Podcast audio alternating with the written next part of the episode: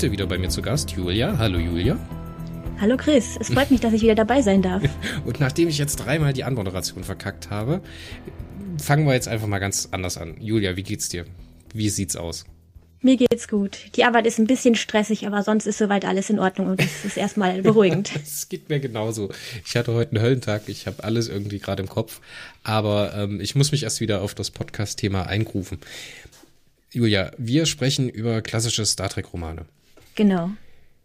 Heute wollen wir über etwas sprechen, was ähm, immer noch betrieben wird und immer mal wieder auftaucht, meistens zu den Filmen im Star Trek-Universum, nämlich die Novelizations. Die Novelizations beginnen mit den ersten Star Trek-Romanen, die überhaupt erschienen sind. Das waren nämlich einfach Sammlungen oder Nacherzählungen von Star Trek-Romanen. Da hatten wir ja, glaube ich, auch schon beim letzten Mal drüber gesprochen. Und erst 1970 geht es los, dass eigentliche Star Trek-Romane als Romane geschrieben werden. Ich hatte beim letzten Mal einen Fehler drin, den möchte ich heute noch berichtigen. Ich hatte nämlich behauptet, dass äh, der Robert E. Wardemann Roman, den wir letztes Mal besprochen haben, das Klingonen-Gambit, der eigentlich erste gekaufte Roman ist. Das stimmt so nicht ganz. Es ist nicht die eins, also die erste Original Novel im Star Trek Universum, sondern das war Spock Must Die bei Ballantine Books.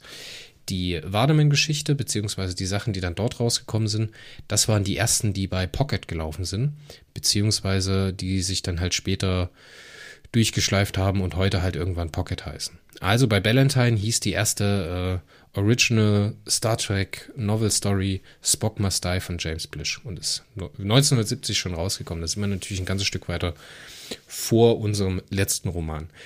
Das mal noch äh, als Berichtigung zum letzten Mal. Star Trek Novelizations, Julia. Kennst du dich damit ein bisschen aus? Hattest du schon ein paar in, die Hand, in der Hand oder ist es heute dein erster Star Trek Novelization Roman? Nee, das ist heute mein zweiter Star Trek-Roman äh, zum Film. Ähm, der erste, den ich gelesen habe, war Zorn des Khan. Das ist aber auch schon wieder ewig her. Ja, Zorn des Khan war auch, glaube ich, einer der ersten, die mit rausgekommen ist. Und Zorn des Khan ist auch von J.M. Dillard geschrieben, wenn mich nicht alles täuscht, oder? Habe ich das richtig im Kopf? Ich glaube nämlich oh. schon. Ja, sie hat. Nein, warte, das habe ich äh, rausgefunden. Äh, sie hat äh, die Bücher zu den Filmen fünf bis zehn geschrieben. Ähm, Zorn des Khan hat sie, glaube ich, nicht geschrieben. Okay. Ich weiß auf jeden Fall, dass Zorn des Khan in der Black Edition, die bei Heiner erschienen ist, mit drin ist. Die habe ich persönlich jetzt noch nicht gelesen, aber ich erinnere mich mit Graus daran, was äh, Genesis gewesen ist, beziehungsweise Generations, die habe ich nämlich auch beide gelesen. Die waren nämlich ganz grauselig. Hatte sie wohl einen schlechten Tag. Und ich mache mich mal jetzt, äh, ich äh, mache mich jetzt mal nackig und sage, als ich J.M. Dillard gelesen habe, musste ich so, habe ich eigentlich erwartet, dass es ein Autor ist und keine Autorin. Da muss ich zugeben, das habe ich im ersten Moment auch gedacht. die Autorin ist nämlich, die heißt als, hat als Pseudonym J.M. Dillard und heißt eigentlich Jeanne Kalogridis und scheint auf jeden Fall griechisch äh, Abstammung zu haben. Ist 59, äh, 54 geboren, 1954 also noch äh, knapp zehn Jahre vor Star Trek und hat in Florida, Florida Russisch und Linguistik studiert und hat halt mit Masse Novelizations im Star Trek-Universum geschrieben. Sie hat noch ein paar andere Sachen gemacht, aber ähm, hat sich meistens mit Novelizations beschäftigt, was ja meistens Auftragsarbeiten sind, wenn wir mal ganz ehrlich sind. Ja, stimmt. Sie hat nämlich noch äh, unter anderem historische Romane geschrieben, zum Beispiel die Serien von Avignon. Und ich glaube, der kam 2001 raus. Naja. Müsste ungefähr in dem, in dem Dreh gewesen sein. Ja, wenn wir uns mal ihre äh, Bibliografie anschauen, da hat sie halt nicht bloß Star Trek geschrieben, sondern sie hat auch noch eigene Serien oder eigene Serienbeiträge geschrieben für andere Sachen. Sie ist aber wahrscheinlich am bekanntesten für die Star Trek Sachen. Sie hat im Star Trek Universum, wie wir schon gesagt haben, ähm, in der Original Series die Novelizations gemacht, also in TOS, da hat sie Mind Shadow Demons gemacht, da hat sie 20th Anniversary Collection 2 gemacht, was äh, relativ spannend ist. Ich sehe jetzt hier, dass sie mit ähm, Robert E. Wardeman auch Star Trek 2 geschrieben hat. Ach so, ja. Okay, das habe ich nicht gefunden. Dann wahrscheinlich cool. Also hier laut äh, Internet Speculative Fiction Database. Das ist auf jeden Fall mit, bei ihr mit aufgeführt. Und sie hat dann äh, so eine Sachen wie Resistance geschrieben in TNG Und dann halt äh, die TNG-Filmromane Generations, Insurrection. Ich habe vorhin Genesis gesagt, ich meine natürlich Insurrection und Nemesis. Und halt mhm. unter anderem auch unser Buch von heute, The First Contact, also der erste Kontakt. Das Buch ist, soweit ich das äh, sehen kann, bei Heine in zwei unterschiedlichen Ausgaben erschienen. Das ist einmal mit dem klassischen Filmcover, wo man, ja, man möchte fast meinen, dass es ja so ein bisschen angelehnt ist an die klassischen Filmplakate von Star Wars A New Hope, als Anakin in der Mitte steht und man halt so in Farben das ganze Ding hat oder halt auch wie der erste Star Trek Kinofilm, der halt auch diese, dieses farbige Plakat hat. Da sehen wir Jean-Luc, Data und die Borg-Königin vor so einem Aufmarschieren von Borg-Drohnen gemeinsam mit der Enterprise D. Und es gibt noch ein zweites Cover, da sieht man, wie die Enterprise D, äh, die Enterprise E, entschuldigt, über einen Borg-Kubus drüber zischt. Ich glaube, das hast du, gell? Ja, das gefällt mir, glaube ich, auch ein bisschen besser als das andere, weil das nicht so viel verrät. das sieht sehr schön aus. Ja. Wollen wir am besten mal über Novelizations an sich sprechen, oder? Was die ja. so ausmacht, beziehungsweise was die für Möglichkeiten haben. Ich meine, es klingt jetzt relativ unspannend, wenn man sagt, es ist ein Roman zum Film oder ein Roman zur Serie, weil so ein Novelization als Medium kommt ja meistens zum Film heraus. Es gibt ganz viele Novelizations, die haben ja, es gibt unterschiedliche Prämissen, unter denen die geschrieben werden. Wir haben natürlich äh, auf der einen Seite Sachen, die auf Grundlage des Drehbuchs oder des Skripts geschrieben sind. Und wir haben Sachen, die einfach bloß eine Nacherzählung des Films sind. Es gibt, also die meisten Novelizations, die ich kenne, sind einfach nur nacherzählt das, was man auf dem Bildschirm dann am Ende auch sieht.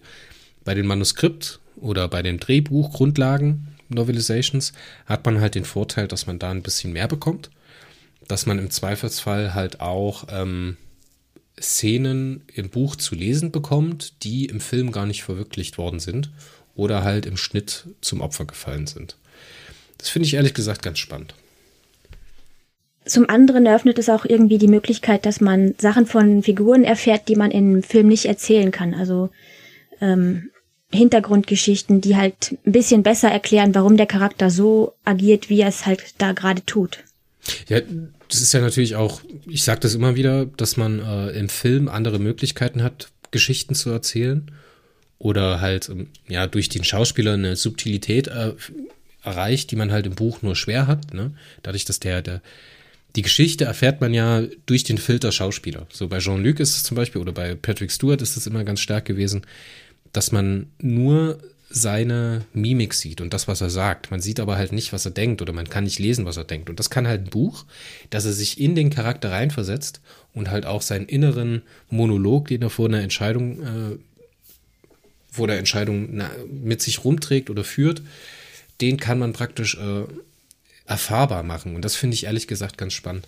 Und das ist auch hier eins der großen Pluspunkte, den der Star Trek uh, The First Contact Roman von mir bekommt, ist, dass er nämlich genau das tut. Und dass er das nicht nur tut, sondern dass er meiner Meinung nach oder für meinen Geschmack halt auch das trifft, so wie ich mir das vorstelle in dem Charakter. Ja, ich glaube, du meinst ähm, die Entwicklung von Picard zu dem Punkt, wo er halt entscheidet, ob er jetzt ähm, die Borg angreifen will am Schluss oder ob er sich äh, entscheidet, einen Rückzieher zu machen und ähm, das Schiff zerstört, um sie halt damit aufzuhalten. Ja, genau. Es ist, ist jetzt nicht bloß der Punkt. Wir haben zum Beispiel auch Lilly, die ganz viele Charaktermomente bekommt, die im Film halt nicht oh, drin ja. sind. Und das bei stimmt. Lilly habe ich noch mal ein anderes Gefühl für den Charakter bekommen. Aus dem Buch, aus dem Roman heraus, weil der da einfach ein bisschen mehr Raum bekommt. Der bekommt überhaupt mal grundsätzlich Hintergrundgeschichte. Und die Gewichtung im Roman, im Gegensatz zum Film, ist halt eher, dass man äh, auf Zephyr Cochrane und äh, Lily Sloan ähm, mehr Schwerpunkt legt als auf die anderen Charaktere. Wenn man den Film sieht, hat man eher Jean-Luc im Zentrum und Zephyr Cochran als Zweitschwerpunkt sozusagen oder halt als Schwerpunkt auf der anderen Erzählebene. Aber Lilly kommt da relativ kurz im Film und das hat man hier im Roman halt wesentlich ausführlicher beschrieben bekommen, wie die sich fühlt, was die für Erfahrungen gemacht hat und was es vor allen Dingen bedeutet, in diesem äh, postatomaren Amerika zu leben. Das fand ich ehrlich gesagt ganz spannend. Und das ist eine der größten Chancen, die meiner Meinung nach das äh, Thema oder das Genre Novelizations erreichen kann, dass es halt einen Mehrwert bietet zu dem, was man auf dem, auf dem Bildschirm sieht. Ein großes Problem, was ich sehe, ist aber auch, dass wir ganz schnell an unseren Charakteren vorbeiwurschteln. Ich weiß nicht, ob du Destiny kennst, die äh, Romantrilogie aus dem Star Trek Litverse. Passt auch relativ ich thematisch gut zu dem Roman, weil es halt die Borg-Geschichte beendet. Ja. Ja, also gelesen habe ich es noch nicht. Es steht oder es liegt auf meinem Bücherstapel zu, bei den ganzen anderen Sachen, die ich noch gerne lesen möchte, weil mir aber die Zeit fehlt, habe ich das einfach noch nicht geschafft. ähm, ja, also ich habe es leider noch nicht gelesen, ist leider. ich liebe die Trilogie, ja, ich finde die wirklich ganz fantastisch. Aber leider ist es das so, dass der David Mack für meinen Geschmack den Jean-Luc Picard nicht richtig trifft. Hm. Das ist ja auch immer so eine Sache, man bekommt mit dem Autoren ja immer jemanden, der den Charakter nochmal interpretiert und halt in seinem Verständnis nochmal schildert. Das klappt hier und da sehr gut, also meiner Meinung nach, wie, wie das die J.M. Dillard geschrieben hat, finde ich, funktioniert das echt gut. In anderen Romanen, wenn Picard beschrieben ist, habe ich immer mal wieder das Problem, dass es so ein bisschen disconnected zu meiner Vorstellung vom Charakter, dass er sich halt in der Situation ganz anders verhält. Verstehst du ungefähr, was ich meine? Oder ist das zu schwurbelig? Also es kommt immer darauf an, wie viel der Autor, also ich denke das jedenfalls, wie viel der Autor von dem Charakter ähm, mitbekommen hat. Hat er vielleicht äh, die Serie gesehen oder die Filme und welche Vorstellung hat er dann von dem Charakter? Und dass seine Persönlichkeit und diese Art von Vorstellung fließt mit in die Beschreibung der Figur ein und dadurch entsteht dann vielleicht ein anderes Bild als das, was man selber hat. Ähm, ja, genau, genau, das ist praktisch mein Punkt gewesen, ja. Und das, ja. das klappt in dem Ding hier echt gut. Das klappt in dem Roman wirklich per, fast perfekt. Ich habe hier und da mal ein paar Stellen, wo ich sage, so, da ist ein bisschen gekürzt worden, da sind ein paar Stellen rausgefallen und ähm, ja, ein paar Sachen sind aus dem Film mit rübergetragen worden, die halt in dem Film funktionieren, in dem Buch halt leider nicht. Mhm. Aber ansonsten, was die Charaktere angeht, ich habe hier eine wesentlich bessere Beziehung gehabt zu Lilly und ich habe im Anschluss, als ich das Buch ausgelesen hatte, nochmal den Film geschaut zur Vorbereitung und muss sagen, ich habe einen Mehrwert gehabt durch die, also durch das Lesen des Buchs, aber der Film ist trotzdem noch was Eigenes. Es trifft den Ton vom Film, es trifft die Charaktere, aber ohne den Film würde ich das Buch nicht in die Hand nehmen. ja, weil äh, man kann durch einen Film bestimmte Stimmungen rüberbringen und durch ein Buch und beides ähm, ist halt nicht immer, ach, wie soll ich das sagen? Äh, zum Beispiel, ich grusele mich nicht sehr, wenn ich ein Buch lese und wenn da irgendwie, keine Ahnung, Zombies oder so rumlaufen. Oder wie hier zum Beispiel die Burg. Das kommt im Film ganz anders rüber und hat eine ganz andere Wirkung.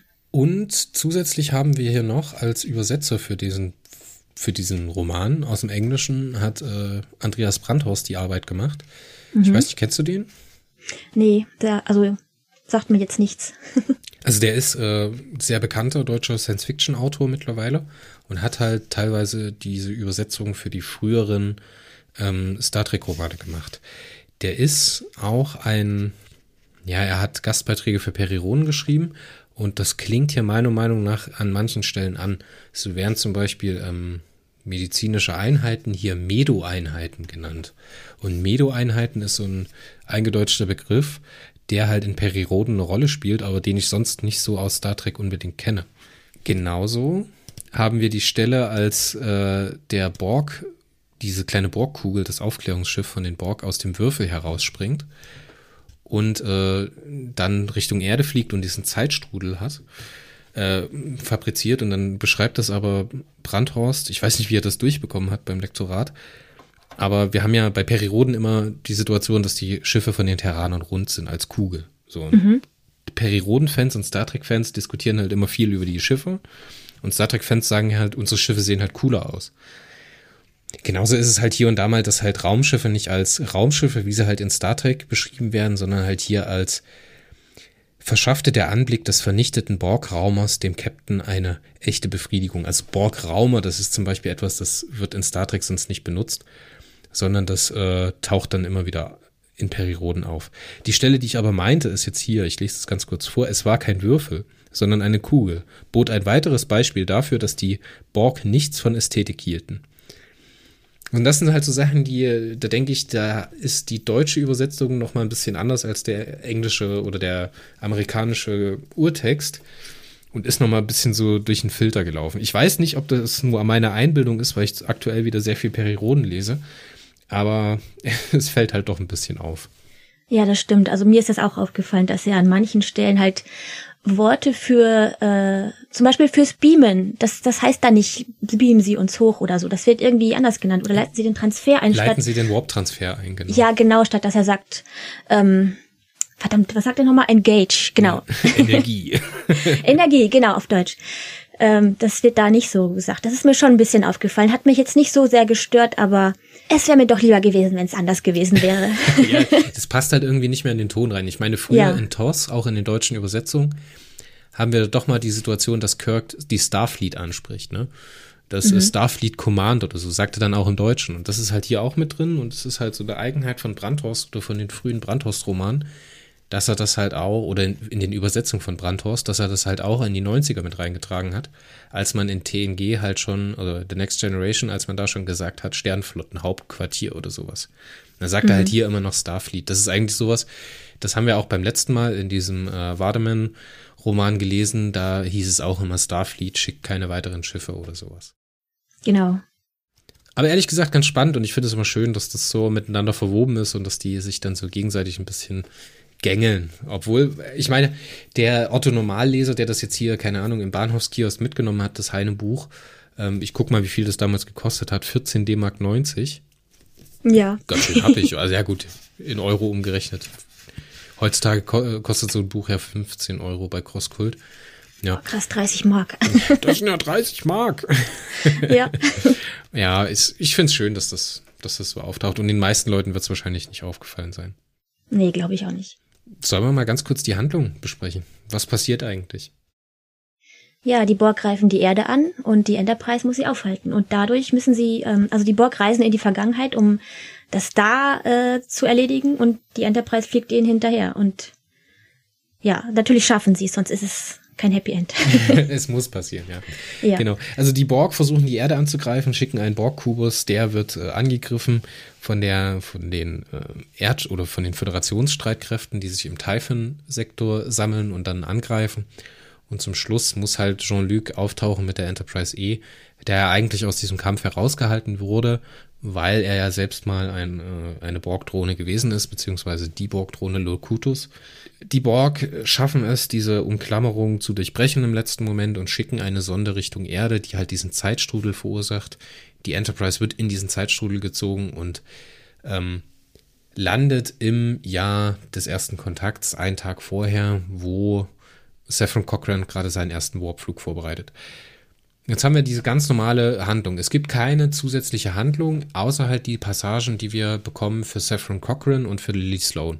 Da haben wir auf der einen Seite, dass Lily Sloan halt so ein bisschen eine Backstory bekommt, indem sie halt erzählt wird, wie sie in diesen, die, wie sie diesen äh, Weltkrieg erlebt hat, in ganz minimalen äh, Auswüchsen, mhm. wie sie sich danach durchgeschlagen hat. Da habe ich direkt so äh, Walking Dead Vibes bekommen.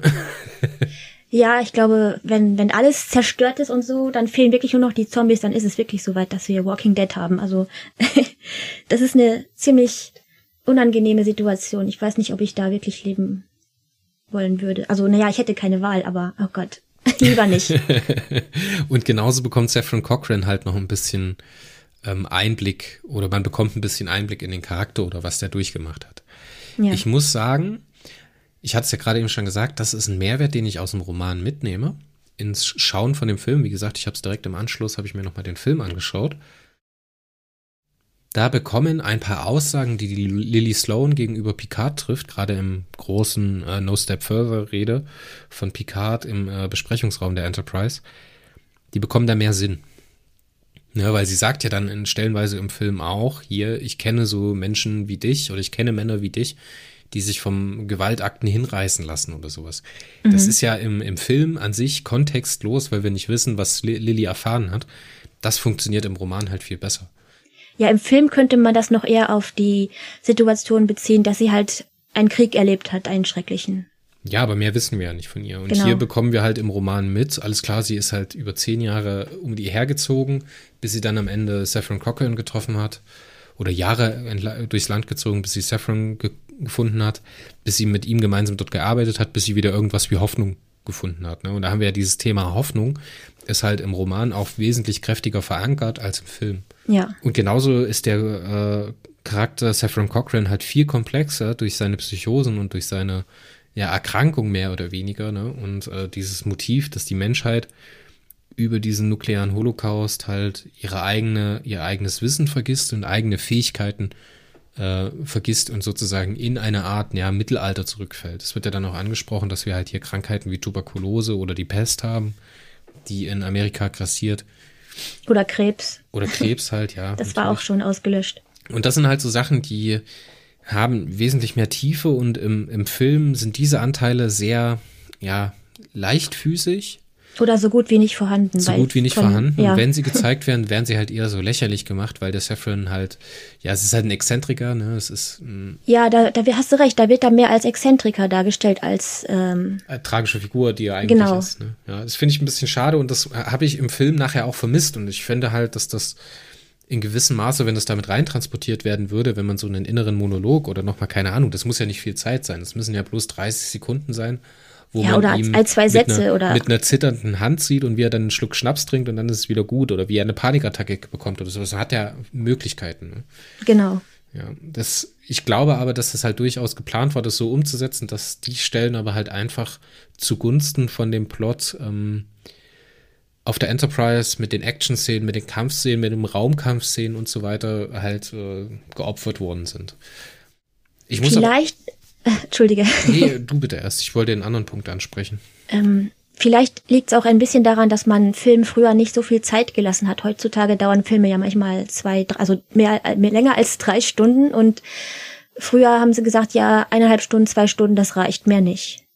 Weil zum Beispiel Nemesis wurde auch kürzer geschnitten, weil er sonst, glaube ich, auch zwei Stunden gedauert hätte oder zweieinhalb. Äh, Und das wollten sie halt dann nicht machen. das wäre jetzt auch der nächste Punkt, den ich angebracht hätte. Ich kann, ich liebe diesen Film. Dieser Film ist für mich, also ich mache mich jetzt mal unbeliebt und sage, das ist der perfekte Science-Fiction-Film, der erste Kontakt. Der hat meiner Meinung nach keine Länge, der ist auf den Punkt geschnitten, unfassbar gute Dialoge. Der äh, Jonathan Frakes hat ein unfassbares Gefühl für seine, für seine Freunde, die er da verfilmt, verfilmen lässt. Zum Beispiel äh, Crusher, Beverly Crusher. Die bekommt da in, in wenigen Szenen, in wenigen Sekunden von Handlung und Dialogen, bekommt sie halt so viel Tiefe und so viel, so viel mehr dazu, als jetzt die Serie an sich in den letzten Zügen halt abgegeben hat. Also ich finde wirklich, das ist eine 10 von 10. Ich habe da nichts dran zu meckern an diesem Film. Und diese Kritikpunkte, die ich gerade geäußert habe, diese negativen Kritikpunkte, dass halt etwas fehlen würde, das erkenne, habe ich nicht erkannt, als ich das Buch noch nicht gelesen hatte. Das ist also was, das kann ich jetzt sagen, nachdem ich den Roman gelesen habe, okay, es gibt da einen Mehrwert, ne? es kann da hier und da noch ein bisschen angefüttert werden und es wäre schön gewesen, hätte man das auch für den Film berücksichtigt, weil das den Film um einiges tragischer und schwerer gemacht hätte. Aber wenn ich nur den Film kenne, sind das keine Kritikpunkte, die ich anbringen kann. So, ich habe vorher kein Problem gehabt mit Lilly. Ich fand die weder flach noch äh, zu wenig charakterisiert oder sowas. Die hat genau das bekommen, was sie braucht und was für die Handlung wichtig ist. Andersrum habe ich halt Sachen, die funktionieren im Film, die funktionieren aber halt nicht im Buch. Das sind zum Beispiel solche Sachen wie die, wie die One-Liner, die immer wieder rausgebracht werden. Assimilate this, als Worf auf die Schüssel schießt, weißt du? So eine Ja, Sache. das, Oder das funktioniert besser im Film auf jeden Fall. Also genauso wie Data dann sagt, Resistance is futile oder halt äh, Widerstand ist zwecklos. Das passt da irgendwie nicht, das wirkt da wie ein Fremdkörper drin. Na, da brauche ich halt den Charakter, der halt eine Mimik hat oder eine Gestik oder gerade am Anfang, als Data sagt, ähm, zur Hölle mit unseren Befehlen. So, ja. ist halt ein bisschen käsig im Roman. Im Film funktioniert das noch besser, funktioniert nicht perfekt, aber es funktioniert besser. Aber das Crescendo, der inhaltliche Höhepunkt vom Roman, die Rede von Jean-Luc Picard, wo ich jetzt, wenn ich drüber spreche und dran denke, direkt eine Gänsehaut bekomme.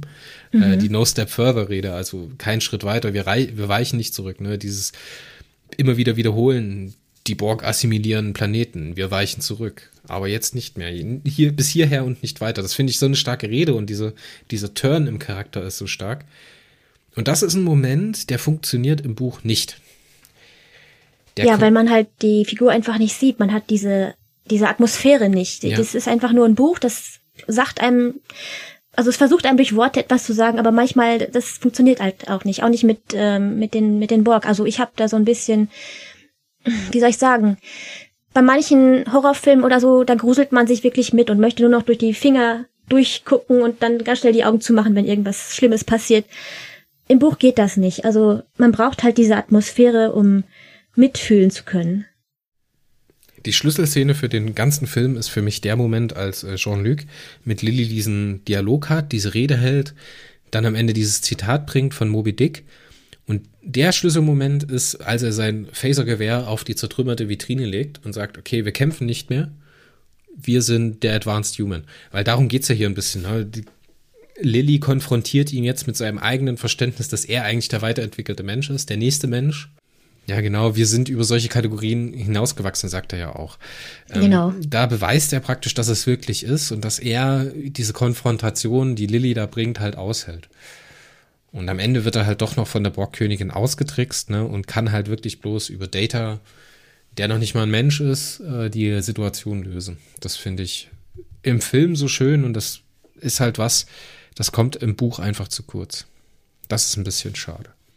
Ja, im Buch haben sie nicht die Torpedos auf die Phoenix abgeschossen, sondern äh, das gar nicht gemacht. Data hat nur so getan, als würde er auf die Phoenix schießen, ist aber dann zu diesen äh, Tanks gelaufen. Ich weiß nicht mehr, wie die heißen, ob das war, also diese Säuretanks. Ähm, ja, diese Kühlmittel, Plasma. Genau, das Kühlmittel, ja, das war da drin. Und dann hat er die zerstört und dann sind diese Schläuche, die die Borg Queen getragen haben, vom, von der Decke gekommen und Picard konnte sich befreien und hat sich daran hochgehangelt. Und dann haben sie da noch ein bisschen gekämpft und dann äh, haben sie erst gewonnen. Also ja, ich, das führt mich auch direkt zu meiner These, die ich leider nicht belegen konnte, weil ich dazu nichts gefunden habe, dass der Film oder das Buch zum Film nicht auf Grundlage des Films geschrieben wurde, sondern auf Grundlage des Skripts oder halt des Drehbuchs.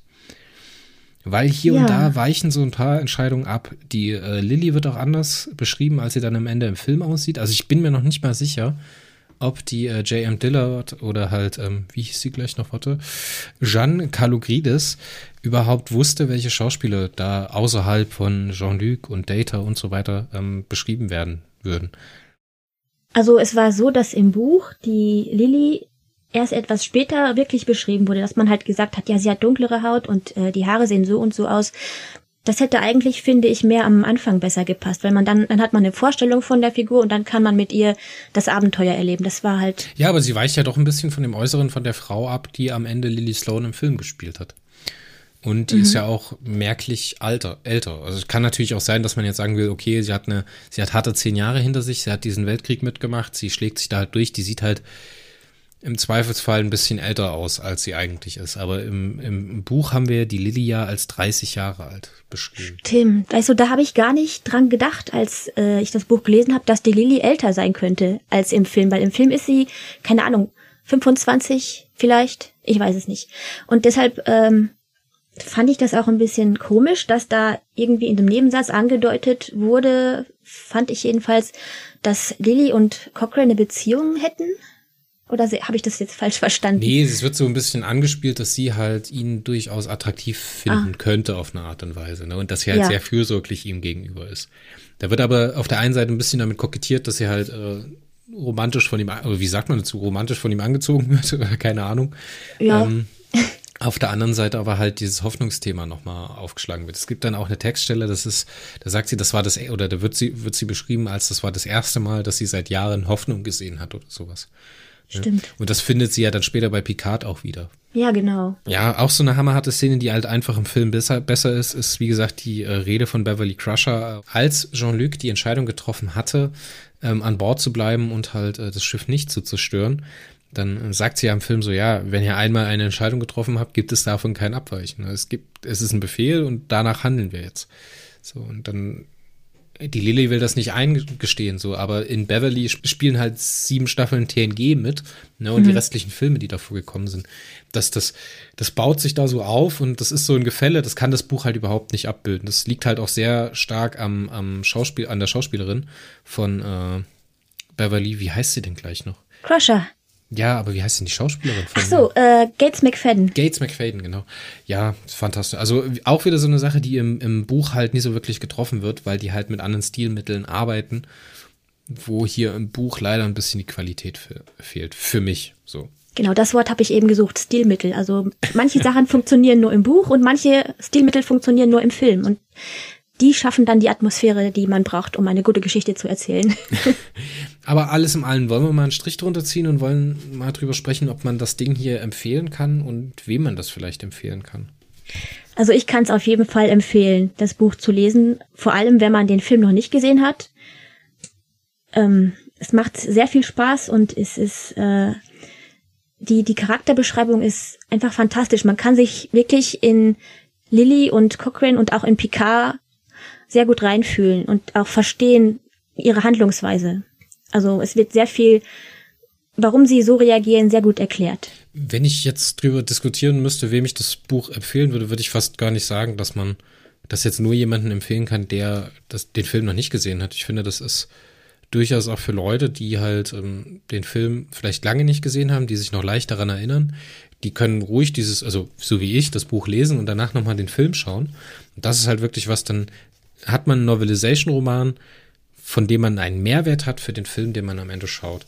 Es schafft es nicht, meiner Meinung nach, an den, also auch nur annähernd an die Qualität des Films ranzukommen. Da spielen aber halt noch ganz andere ähm, Dinge mit. Da, ich meine, im Film spielen wir ja mit der ganzen Seriengeschichte. Wir haben zum Beispiel als, ich weiß nicht, ob dir das aufgefallen ist im Film, als äh, Worf auf der Defiant beschrieben wird. Die Szene ist hier im Buch auch ein bisschen umfassender beschrieben. Ne? Wir, haben oh ja, ja den, wir haben ja den Schnitt in der Schlacht gegen den Borgwürfel auf Worf und dann äh, in dieser Szene spielt aber das äh, Klingon Battle Theme aus dem ersten Film.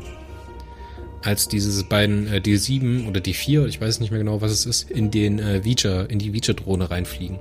kommt auch dieses Ja, genau. Mhm. So, und das, das taucht dann auf im Film und in der Szene, als Worf dann später auf die Brücke der Enterprise kommt, klingt das nochmal so an. Aber halt mhm. nur so für ein paar Augenblicke und wechselt dann und wird dann so transformiert in das TNG-Thema. Und das sind so Momente, die jagen mir halt äh, Gänsehaut hoch und runter auf den Körper, ne? aber halt nur, wenn ich sehe. Das kann ich nicht, das kann ich nicht lesen. Nee, sowas kann man leider nicht lesen. Da man kann Musik nicht in Worte fassen. Da hinkt das äh, Buch halt einfach nach der, der Qualität hinterher. So, es natürlich ist es eine Novelisation. Wir können jetzt keine Eigenständigkeit von dem Roman erwarten. Das ist nee, ja ganz klar. Nicht. Es fügt dem Ganzen was hinzu. Es ist unglaublich flott zu lesen. Also wenn man wirklich konzentriert liest, hat man das an einem Abend durchgelesen. Also es sind 250 Seiten. Das knuspert man mal an einem Abend weg. Ja. Vor allen Dingen, wenn man den Film kennt, dann liest man natürlich noch ein bisschen schneller. Genau aber auch so. Also ich finde auch die Auflage von damals, die ist heute immer noch sehr gut zu gebrauchen. Die kann man gut antiquarisch kaufen, kostet auch nichts mehr. Also kostet auch nur noch ein Apfel und ein Ei. Aber wie gesagt, die Heine-Bücher aus den 90ern, da kann man echt nichts gegen einwenden. Von der Qualität her.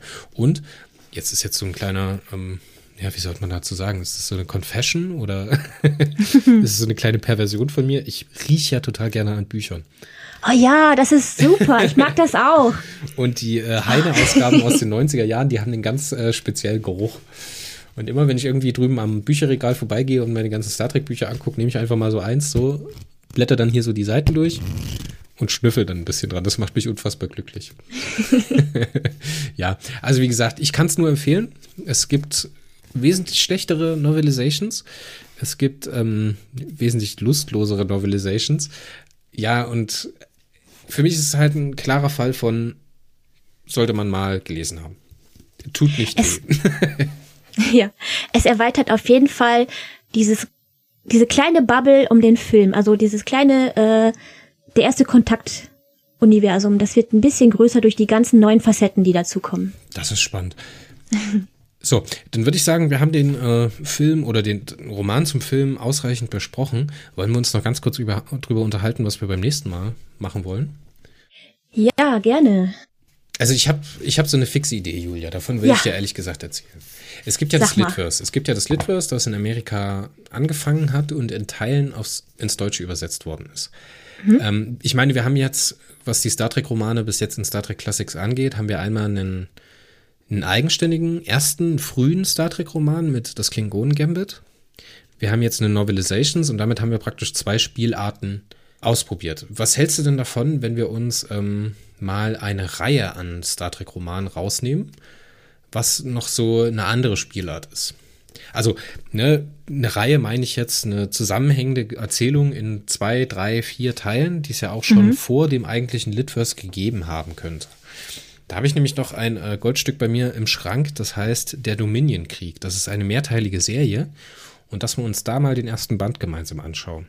Ja, gerne. Was also jetzt nicht im, im, eigenständigen Litverse drin ist, sondern halt im damals noch, ja, freischwebenden, freie Radikale, wir schreiben einfach Star Trek-Romane, wie es uns gefällt, der halt keine in, in, sich abgeschlossene Konsistenz hat, der auch kein Kanon ist, aber halt so eine, so eine Reihe angestoßen hat an Romanen, die halt damals durchgeführt worden oder weitergeführt worden ist. Wie gesagt, die Reihe heißt Dominion-Krieg und ich muss mal ganz kurz schauen, wie das Ding am Ende jetzt nun wirklich heißt. Mhm. Ich habe es jetzt aus meinem Bücherregal gefischt. Es ist eine Zusammenstellung an Romanen. Also es ist keine eigentliche Reihe, die da startet, sondern es ist eine Reihe an Geschichten, wie halt äh, bestimmte Besatzungen den Dominion-Krieg erfahren haben. Da gibt's insgesamt in der Heine-Reihe, wenn der Zuhörer das nachverfolgen möchte, gibt's in der Heine-Reihe ja so eine äh, Nummerierung.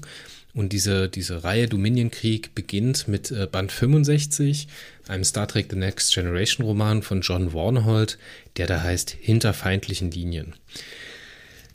Und der setzt sich dann praktisch fort mit einem Deep Space Nine Roman, der Dominion Krieg 2, Verlorener Friede und so geht das dann praktisch weiter. Ganz, ganz spannend. Das würde ich gerne mit dir besprechen beim nächsten mhm. Mal. Und, ja, gerne. Ähm, ja, dann freue ich mich aufs nächste Mal, wenn wir wieder über klassische Star Trek-Romane sprechen. Julia, es hat mir sehr viel Spaß gemacht. Ich wünsche euch allen da draußen einen schönen Abend, schönen Tag oder wann immer ihr das auch hört. Und äh, dann hören wir uns beim nächsten Mal wieder mit Star Trek The Next Generation, der Dominion-Krieg 1 hinter feindlichen Linien. Das wünsche ich euch allen auch und danke, äh, Chris. Hat sehr viel Spaß gemacht. Ich freue mich auf die nächste Folge. Ciao. Tschüss.